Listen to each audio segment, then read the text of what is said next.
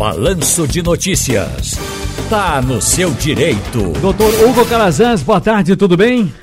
Boa tarde, Ciro. Boa tarde aos ouvintes da Rádio Jornal. No Grande Recife, a força das chuvas causaram danos irreparáveis. 109, 129 pessoas morreram em áreas de morro e em canais e rios. Boa parte dessas mortes aconteceram em deslizamentos, já que, se opção, essas pessoas, essas vítimas, moravam em áreas de risco. Hoje, a chuva castiga o interior do estado. Inclusive, agora há pouco, nós conversamos com o secretário executivo de Defesa Social do estado de Pernambuco, o tenente-coronel Leonardo Rodrigues. Agora, doutor Hugo Calazans, os danos causados pela chuva qual a responsabilidade civil da administração pública? em relação aos danos materiais, podemos incluir também danos morais? Bem, Ciro, primeiro nossa solidariedade a essas 129 vítimas, né? O, a família enlutada que pagaram com a vida aí em relação a essas chuvas que vem acometendo nosso estado durante esse período da partir de maio.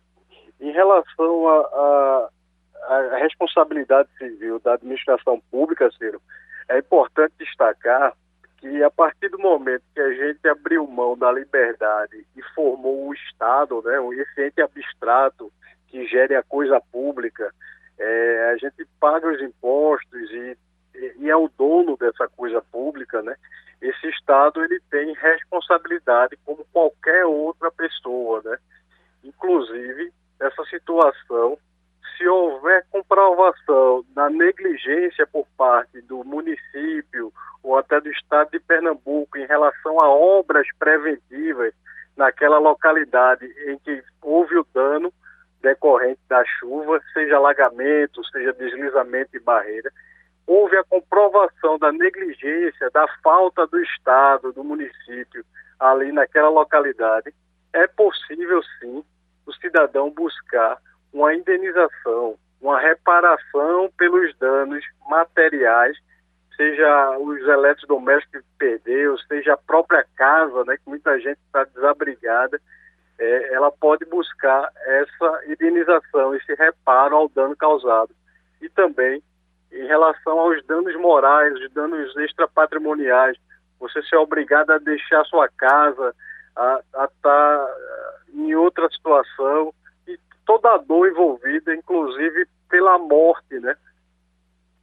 Desses 129 pessoas que, que partiram, né? Os, os herdeiros, eles podem buscar essa indenização Sim. por dano moral. Agora, veja, doutor Hugo, deixa eu desviar um pouco desse assunto, mas ainda dentro, né, claro, do tema, porque muita gente alugou, por exemplo, uma casa pagou hotel para passar um São João em cidades que tiveram as, festividades canceladas. Uh, mesmo não sendo nessa, nessa situação que a gente está dizendo, olha, eh, foi uma situação de risco numa cidade tinha lá seus problemas, tinha lá suas dificuldades, e o que eles fizeram? Eles cancelaram a festa. O que é que acontece numa situação dessa, doutor Hugo?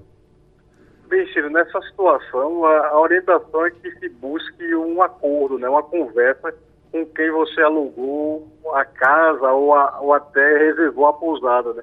Porque tem que lembrar que esse setor de cultura, o setor de hotelaria, ele tem sido muito sacrificado desde a pandemia, né?